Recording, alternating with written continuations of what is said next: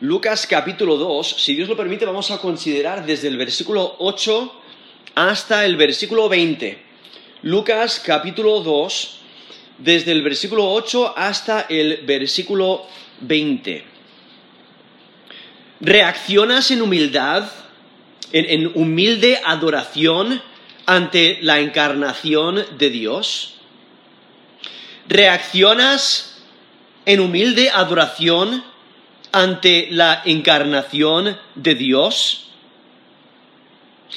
Aquí en Lucas capítulo 2 vemos este acontecimiento tan especial, el cual nos han anunciado incluso los, los, los profetas, el nacimiento del Mesías. Este personaje central aquí en las Escrituras, el Cristo, el Mesías, el Cordero de Dios que quita el pecado del mundo. Vemos como Dios se encarna para proveer salvación para el pecador. Quiero leer aquí en Lucas capítulo 2, voy a empezar en el versículo 1, dice, aconteció en aquellos días que se promulgó un edicto de parte de Augusto César que todo el mundo fuese empadronado. Este primer censo se hizo siendo Cireno gobernador de Siria, e iban todos para ser empadronados, cada uno a su ciudad. Y José subió de Galilea, de la ciudad de Nazaret, a Judea, a la ciudad de David, que se llama Belén, por cuanto era de la casa y familia de David, para ser empadronado con María su mujer, desposada con él, la cual estaba encinta.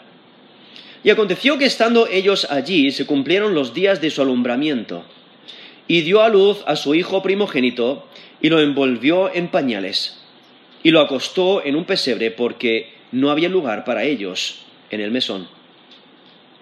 Había pastores en la misma región que velaban y guardaban las vigilias de noche sobre el rebaño. Y aquí se les, se les, presentó un ángel del Señor y la gloria del Señor los rodeó de resplandor y tuvieron gran temor. Pero el ángel les dijo, no temáis, porque aquí os doy nuevas de gran gozo que será para todo el pueblo, que os ha nacido hoy en la ciudad de David un Salvador que es Cristo el Señor. Esto será de señal. Hallaréis al niño envuelto en pañales, acostado en un pesebre. Y repentinamente apareció con el ángel una multitud de las huestes celestiales que alababan a Dios y decían, Gloria a Dios en las alturas y en la tierra paz, buena voluntad para con los hombres. Sucedió que cuando los ángeles se fueron de ellos al cielo, los pastores se dijeron unos a otros, pasemos pues hasta Belén y veamos esto que ha sucedido y que el Señor nos ha manifestado.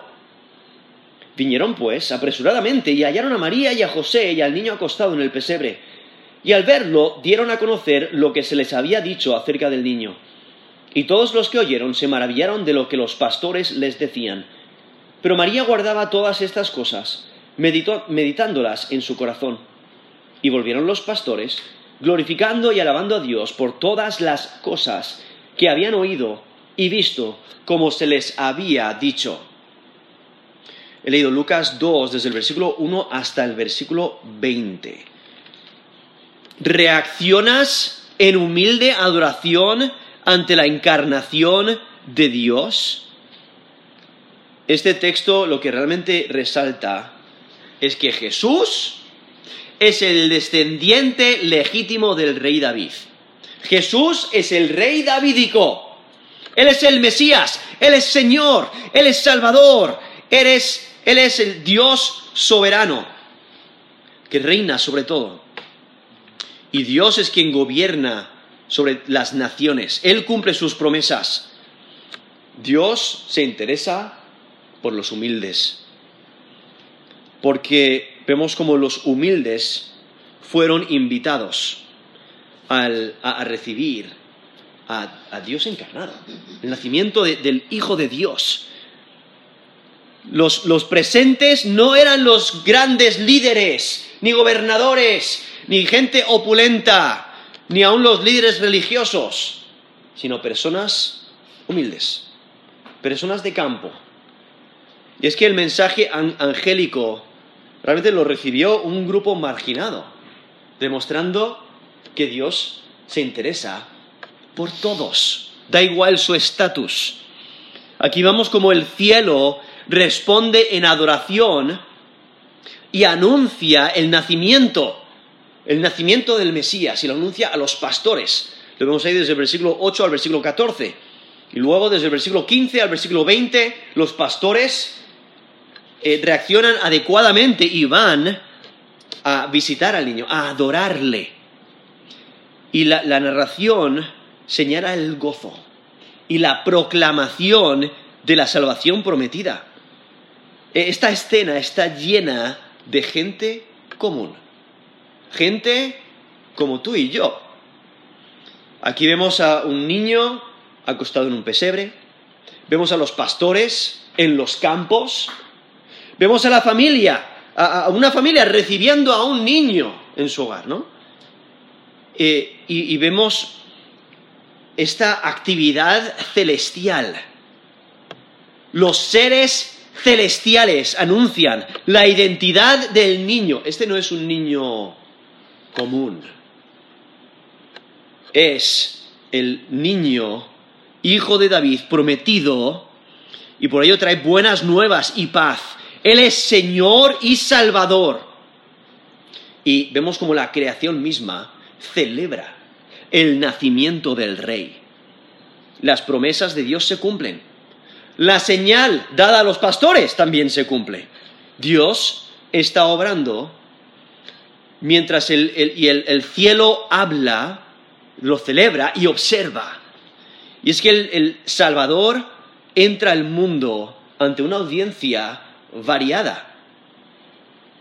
Y, hay un ambiente que se nota, cuando lees el texto se nota el ambiente de asombro, el, ambiente de adoración, de esperanza.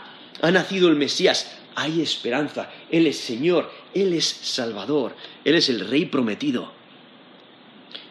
Y, vemos a, través de los Evangelios, vemos que el nacimiento de Jesús resulta en diferentes reacciones. La persona de Jesús hay diferentes reacciones ante, la persona de Jesús, aún hoy en día. Y por eso la, pregunta, ¿reaccionas en humilde adoración ante la encarnación de Dios? En los primeros versículos de Lucas 2, desde el versículo 1 hasta el versículo 7, vemos el trasfondo de cómo eh, José y María llegan a Belén y el por qué. Hay un censo, y luego en versículo 4 nos dice que José era de la casa y familia de David. Eh, realmente eh, es interesante porque él era heredero al trono. Y entonces al él adoptar a Jesús como su hijo, al adoptarle, Jesús viene a ser heredero del trono de David, cumpliendo las profecías del Mesías, siendo descendiente del rey David. Y entonces llegamos aquí al, versículo 8, donde nos menciona eh, eh, aquí estos pastores que están apacentando sus ovejas, pero hay que entender el, control de Dios sobre todas las circunstancias. Dios tenía preparado esta anunciación a estas personas comunes, a estas personas marginadas, estas personas en, muchos casos que, eh, eran personas rechazadas por, la, institución religiosa y aún por muchas personas. Y aquí nos dice, había pastores en la misma región que velaban y guardaban las vigilias de la noche sobre su rebaño. Ahora, allí nos menciona en la misma región que velaban y guardaban. Realmente en el texto, eh, el texto original pone que estaban en el campo, ¿no? como la Biblia de las Américas lo traduce de esa manera, dice, en la misma región había pastores que estaban en el campo, cuidando sus rebaños durante las vigilias de la noche. Eso es Lucas 2.8 en la traducción eh, la Biblia de las Américas. Aquí vemos cómo la, escena, cambia, porque en los versículos anteriores están en Belén, eh, es el nacimiento de Jesús en un pesebre, pero ahora cambia la escena. Ahora están en los campos. Y los, los pastores, vemos unas personas humildes, unas personas necesitadas, unas personas eh, rechazadas eh, y, pobres. Por lo general los pastores eran, eran pobres, eh, eran de humilde condición, sus vidas eran solitarias, eran duras, o sea, est- estaban alejados de, de la sociedad, de- de los pueblos, estaban cuidando a sus ovejas constantemente, su trabajo les obligaba a vivir en el campo para asegurar la protección y la salud de sus ovejas, ese es su mantenimiento. Y tienen que proteger a las ovejas de los ladrones, de los animales salvajes. Y muchos de ellos eran despreciados, incluso eran rechazados por la institución religiosa por no cumplir las enseñanzas judías y sus observaciones, porque no podían acudir eh, al templo o a esas festividades porque estaban cuidando de los animales.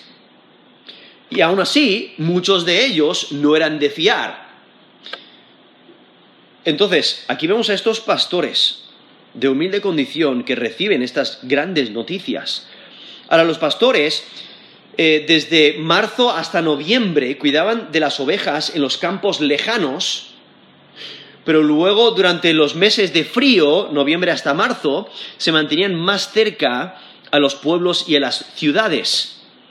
Esa es una de las razones por la, que, por la cual se celebra el nacimiento de Jesús o el, día de Navidad es- está en el invierno, ¿no? El 25 de diciembre. Ahora, posiblemente están pastoreando las ovejas destinadas a los sacrificios del templo. Pero vemos a estas personas, estas personas marginadas, ellos reciben las buenas nuevas. O sea, las buenas nuevas vienen primero a estas personas. No vienen primero a los líderes religiosos o a los que conocían la ley de Dios o, a los que eh, te- tenían eh, esa, esa expectativa de que iba a acontecer, estaban esperando el Mesías, sino aquí a, estos, a estas personas marginadas. Es que la primera proclamación del Evangelio viene a los pecadores. Y el texto nos presenta a los humildes, respondiendo correctamente al mensaje de Dios. Realmente representan a todas las personas en su condición. Todos somos pecadores. Y aquí vemos a estos pastores. ¿Cuál, cuál es su función? ¿Cuál es su trabajo? Cuidar de las ovejas. Aún en las escrituras, muchas veces lo, pone a, una buena luz sobre los, sobre los pastores que cuidan de sus ovejas. Ahora, es más probable que estos pastores eran personas eh, que eh, fieles, o por lo menos que tenían fe, ¿no? que, que estaban realmente esperando, eh, tenían esperanza en el Mesías, tenían, tenían este conocimiento de que algún día vendría el Mesías de acuerdo a la ley. Y por ello aquí vemos esta revelación a ellos. Pero aquí en versículo 9 nos dice, y he aquí, se les presentó un ángel del Señor, y la gloria del Señor los rodeó de resplandor, y tuvieron gran temor. Esto- estos pastores estaban velando por sus ovejas. Y aquí vemos el anuncio celestial. Empieza con la llegada de un ángel. Y realmente vemos el mismo patrón. El mismo patrón eh, aquí con, el anuncio a María, el anuncio a Zacarías, donde vemos que llega un ángel, hay temor, luego la exhortación de no temas, y luego hay un mensaje divino. Y luego sigue una señal. Aquí, para los pastores, eh, ellos no piden una señal, sino que le da, el ángel les da una señal. Y, aquí vemos eh, cómo llega la, la brillante presencia de la gloria de Dios. Ahí cuando dice, la gloria de- del Señor los rodeó de resplandor, está mencionando una manifestación visible de la presencia de Dios, la luminosa luz en medio de la oscuridad, hubiera sido muy impresionante. Si alguna vez habéis estado en el campo, cuando no hay luna, y podéis ver las estrellas, y si, veis una estrella fugaz, resalta, ¡wow! Pero si os podéis imaginar eh, esta gloria del Señor que les rodeó de resplandor. O sea, los pastores estaban en oscuridad y de repente el cielo se llenó de resplandor de la gloria del Señor. Lo que es de notar es que la gloria del Señor no aparece en Jerusalén. Eh, tampoco rodeando al recién nacido. La gloria del Señor aparece en el campo abierto. A un grupo de pastores que fielmente guardan a sus rebaños. Y por ello vemos aquí el ángel que cuando llega se da cuenta, ellos tienen gran temor, pero el ángel, el cual permanece anónimo. ¿Por qué, ¿Por qué permanece anónimo? Porque el mensaje es lo importante. El ángel les dijo en versículo 10, no temáis. O sea, el ángel empieza su anuncio calmando a los pastores. Y dice, porque he aquí os doy nuevas de gran gozo que será para todo el pueblo. O sea, el temor de los pastores se convertirá en gran gozo. Y es que la gracia de Dios rápidamente quita el obstáculo del temor. Dios desea relacionarse con su creación. Él quiere revelar eh, su palabra, quiere revelar su plan. él quiere anunciar estas buenas nuevas de salvación. Y el anuncio contiene dos descripciones. Buenas noticias, estas buenas nuevas y gran gozo. ¿No? Son buenas noticias de gran gozo. Y estas buenas noticias, estas buenas nuevas serán para todas las gentes, sin especial para el, pueblo de Israel, que tiene la ley y que espera al Mesías, pero realmente estas buenas noticias son para todos, incluso para nosotros, que no somos descendientes de Israel, viendo aquí este gran gozo de que Dios provee un Salvador para el pecador nosotros estando muertos en nuestros delitos y pecados, nosotros mereciendo la condenación de la muerte. La paga del pecado es muerte. Nos dice Romanos 6, 23. Pero, como nos dice Romanos 5, 8, más Dios muestra su amor para con nosotros. En que siendo aún pecadores, Cristo murió por nosotros. Estas son las buenas nuevas. Este anuncio es significante. Porque nos dice el versículo 11, que os ha nacido hoy en la ciudad de David un Salvador, que es Cristo el Señor. Ahora, este anuncio es significante porque aquí nos dice, ha nacido el Mesías, ¿no? el, Salvador. Esto no es un evento distante. Esto no es algo que va a ocurrir luego en la historia, no. Eh, ha ocurrido es un evento que ha ocurrido. te puedes gozar, ha llegado el Mesías, el Salvador. indica dónde. Dice, en la ciudad de David. Sea, el nacimiento ocurre en la ciudad de David. En Lucas 2.4, aquí mismo, nos menciona que José y María fueron a Belén. ¿Por qué? Porque cuanto eran la casa y de la familia de David. Aún en la profecía de Miqueas, Miqueas 5:2, dice, "Pero tú, Belén Efrata, pequeña para estar entre las familias de Judá, de ti me saldrá el que será Señor en Israel." Y sus salidas son desde el principio, desde los días de la eternidad. Eso es Miqueas 5, versículo 2. Identifica por nombre a ese pueblo donde va a nacer el Salvador. Y por ello cuando Herodes le pregunta a los, eh, líderes religiosos, cuando llegan los magos del Oriente, pregunta, ¿dónde van a hacer el Mesías? Y le, pueden responder inmediatamente en Belén. Ellos saben que van a hacer en Belén porque eh, está profetizado. pero vemos que en Miqueas 5.2 menciona a esta, a Belén, Efrata, pequeña, insignificante, pero todo va a cambiar. Va a cambiar porque Dios va a hacer algo maravilloso en ese lugar, porque ahí es donde va a nacer el Mesías, ahí es donde Dios se va a encarnar. Y el niño que va a nacer es divino. Por eso menciona en Miqueas 5.2, sus salidas son desde el principio, desde los días de la eternidad. O sea, Él no tiene ni principio ni fin, Él es eterno. ¿Y cómo puede ser eterno? Porque es Dios, Dios encarnado. Y por ello aquí este texto menciona tres términos mesiánicos. Aquí en Lucas 2, versículo 11. Dice que os ha nacido hoy en la ciudad de David, lo cual resalta eh, su, eh, ascendencia, ¿no? que él es hijo de David, por eso nace en la ciudad de David.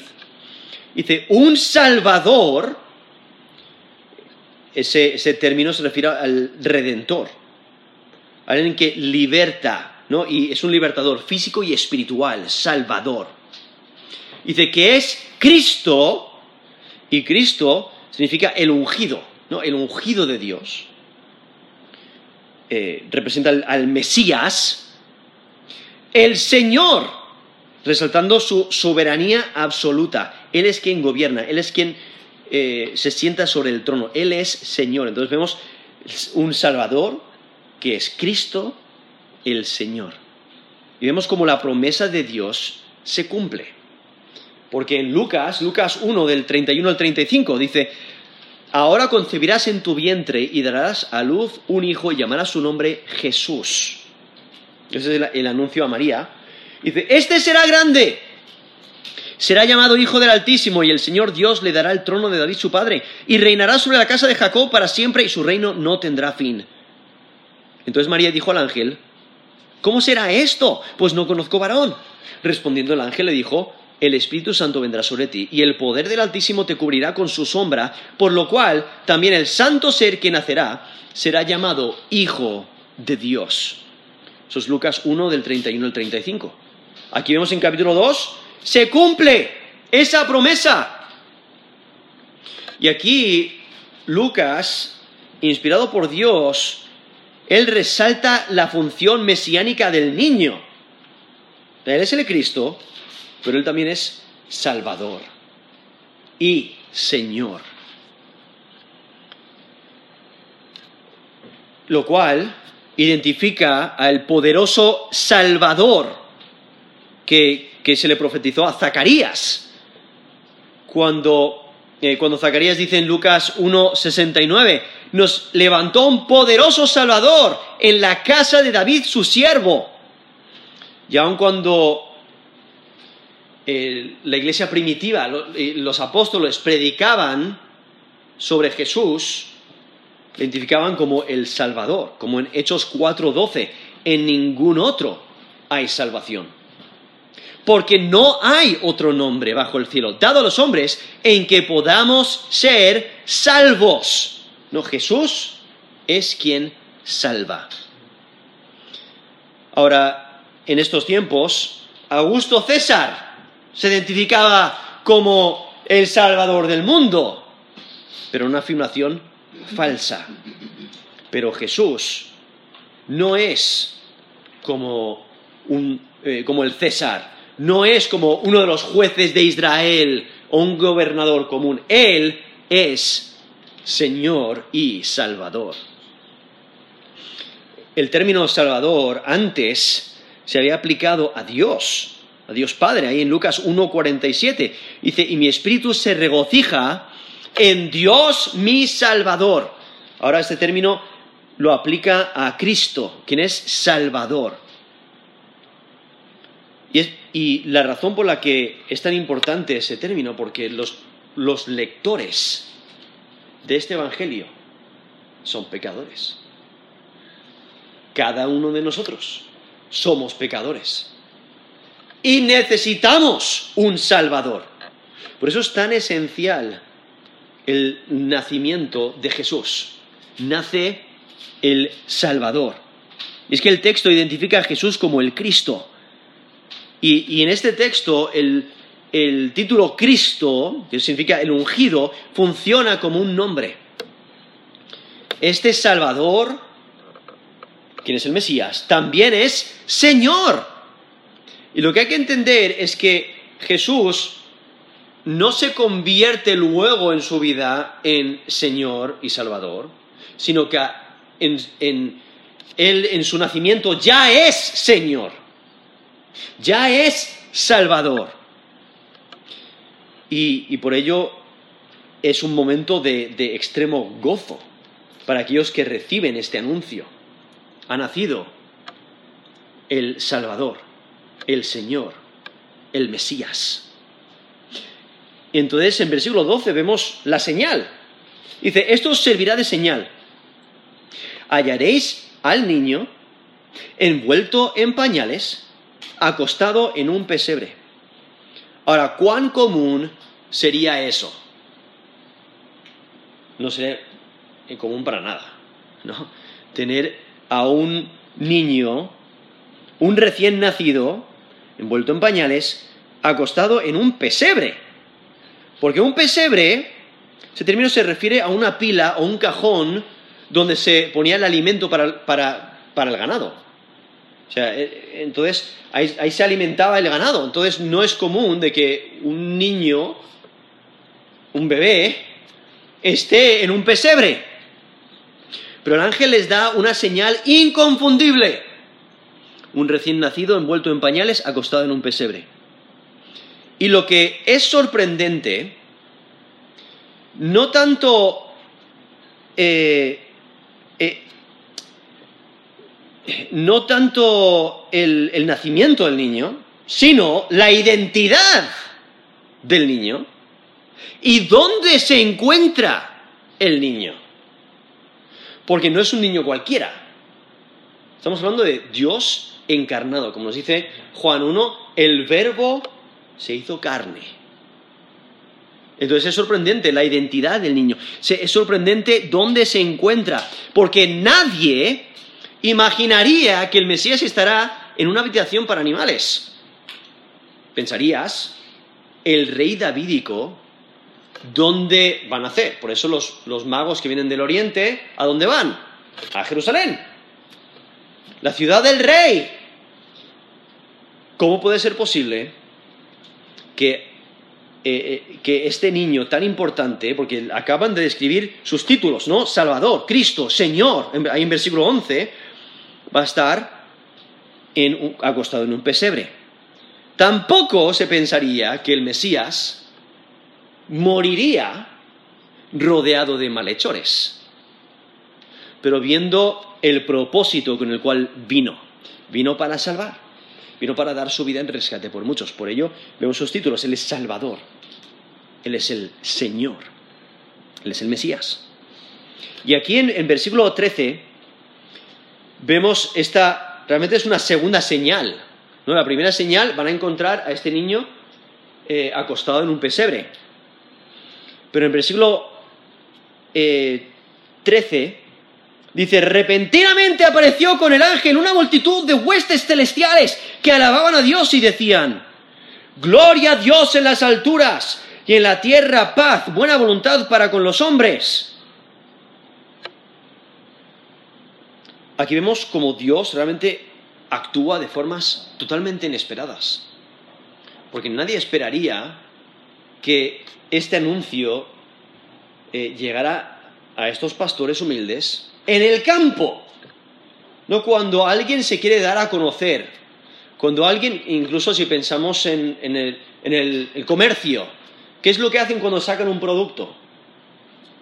Estudian primero eh, cuál es el mercado, estudian, estudian todos los detalles para sacar ese producto en el momento perfecto para que todo el mundo lo vea.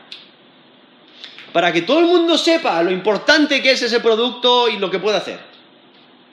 Pero aquí vemos como Dios eh, no tiene que hacer eso, porque este niño nacido es importante. Y vemos como Dios eh, llama a los humildes a venir a adorarle. Y por ello vemos como Dios actúa de formas totalmente inesperadas.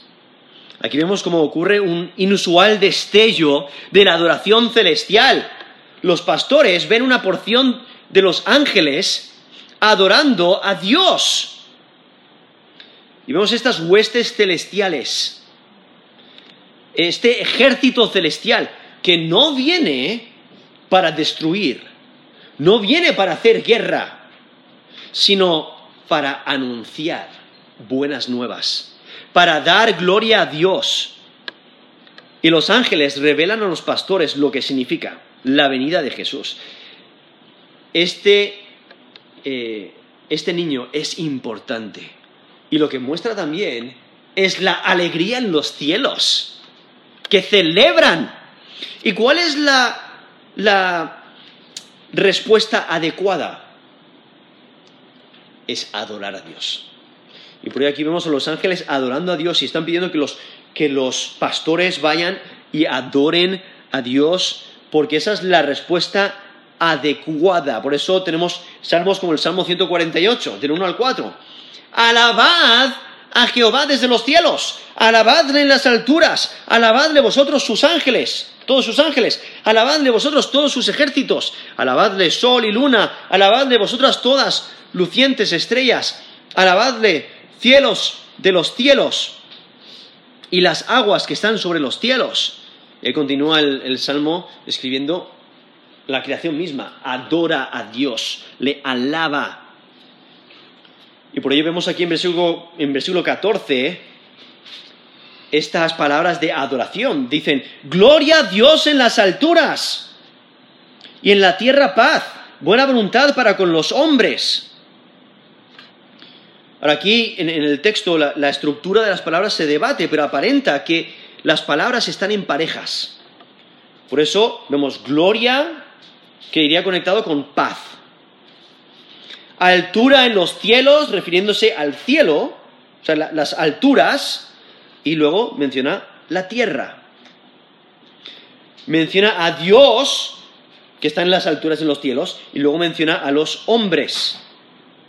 ¿Dónde están los hombres? Sobre la tierra. ¿no? Entonces, viendo esa estructura, esas palabras que van en parejas, pero aquí vemos cómo empiezan dando gloria a Dios. Y esta adoración se presenta en los cielos, porque dice, gloria a Dios en las alturas. Y las alturas se refieren a las alturas de los cielos. Y por, la gloria de Dios en las alturas y por estas buenas nuevas del nacimiento del Mesías, vemos que ahora hay paz. En la tierra hay paz. O sea, los hombres, los humanos tienen paz por medio de Jesús. Y la paz se refiere a la plenitud de las bendiciones que trae el Cristo, el Señor, el Salvador. Y la paz de Dios es para aquellos sobre quienes derrama su favor. Ahí vemos, aquí en la Reina Valera, la traducción dice, buena, buena voluntad para con los hombres. Eh, pero los, en, los mejores manuscritos tiene entre los hombres que, en, quien, quienes Él, o sea, Dios, se complace o tiene favor.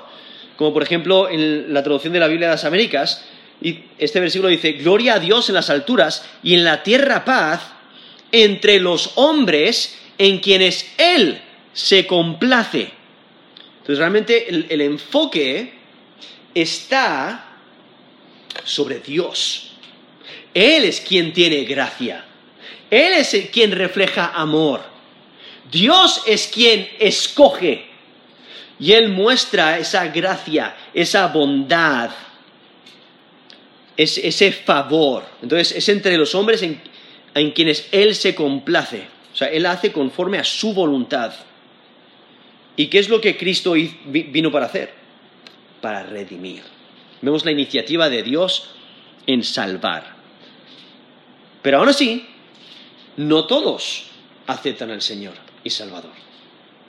Pero vemos aquí la, importancia de reaccionar correctamente, reaccionar en humilde adoración, ante la encarnación de Dios.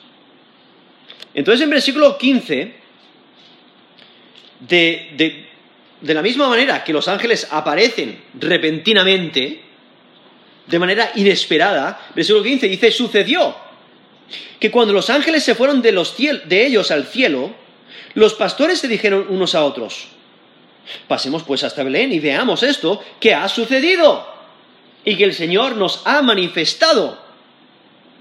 Aquí en versículo 15 vemos eh, cómo los pastores responden al llamado de ir a ver al niño.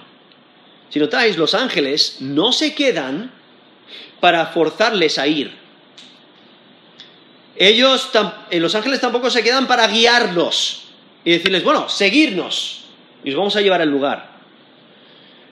los ángeles tampoco se quedan para protegerles en el camino. Ellos tienen que mostrar la iniciativa, ellos tienen que responder en obediencia. Y eso es lo que hacen. Porque los pastores reconocen que Dios les ha informado de lo que ha acontecido. Ellos entienden que deben de responder adecuadamente a la información que han recibido. Ellos van porque creen. Y cuando ven, glorifican a Dios.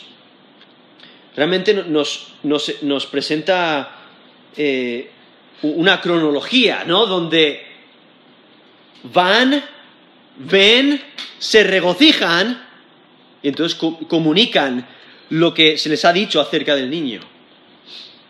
Y en versículo 15 dice, sucedió que cuando los ángeles se fueron de ellos al cielo, los pastores se dijeron unos a otros, pasemos, nos están exhortando unos a otros, vamos, no tienen fe, vamos hasta Belén y veamos lo que ha sucedido y que el Señor nos ha manifestado. Y entonces en versículo 16 vemos que ellos responden con fe. Dice, vinieron pues apresuradamente y hallaron a María y a José y al niño acostado en el pesebre. Esa idea de apresuradamente eh, resalta la rapidez, pero también la, rapidez que ellos tenían de obedecer.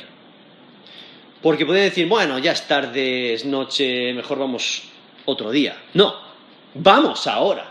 Eh, eh, resaltando esa obediencia de, los pastores que salieron rápidamente para ver lo que se les había anunciado. Y ellos encontraron al niño, exactamente como se les había informado.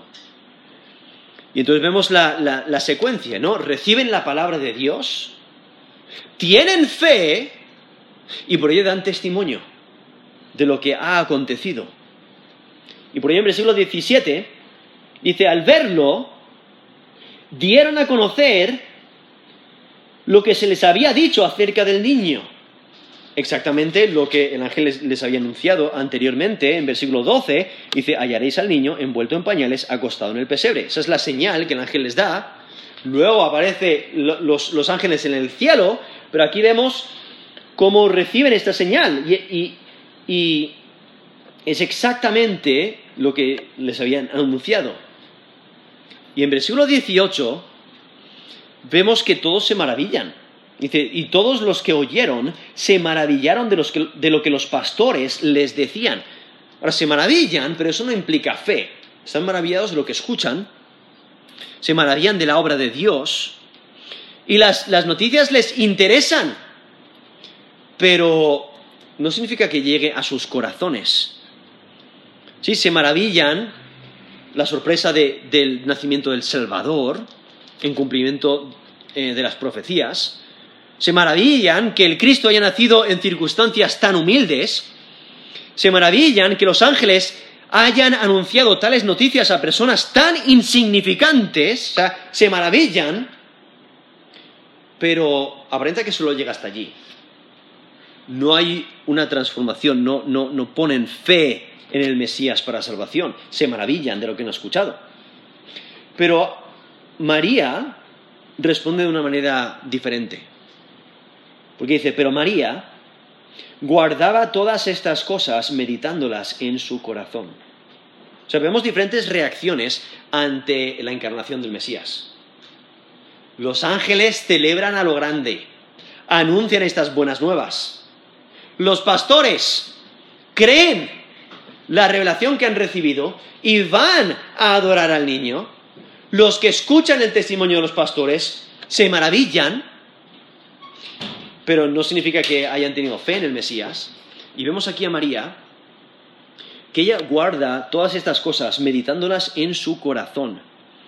Esa idea de, de que guardaba es que hace que perseveren en su memoria, las atesora, las guarda. Y dice, en todas estas cosas, meditándolas, que aquí en ese texto eh, es la idea de reflexionar, de pensar seriamente. Y es que María observa la situación de una manera más profunda. Ella continúa reflexionando. Realmente es un ejemplo de una respuesta correcta al mensaje de Dios. María no, comprende en su totalidad todo lo que ha ocurrido.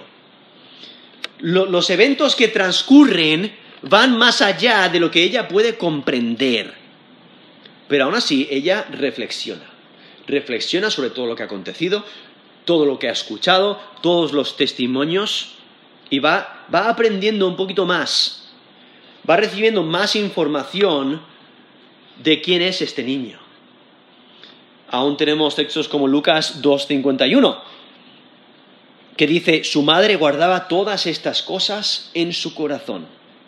O en Lucas 2.33, José y su madre estaban maravillados de todo lo que se, decía de él. O sea, poco a poco están aprendiendo más y más sobre este niño tan especial. Y aquí vemos a, María intentando reconstruir las piezas de información para ver el cuadro completo, para poder entender el texto no nos dice específicamente sobre lo que María meditaba, pero está pensando en todas estas noticias, todos estos testimonios.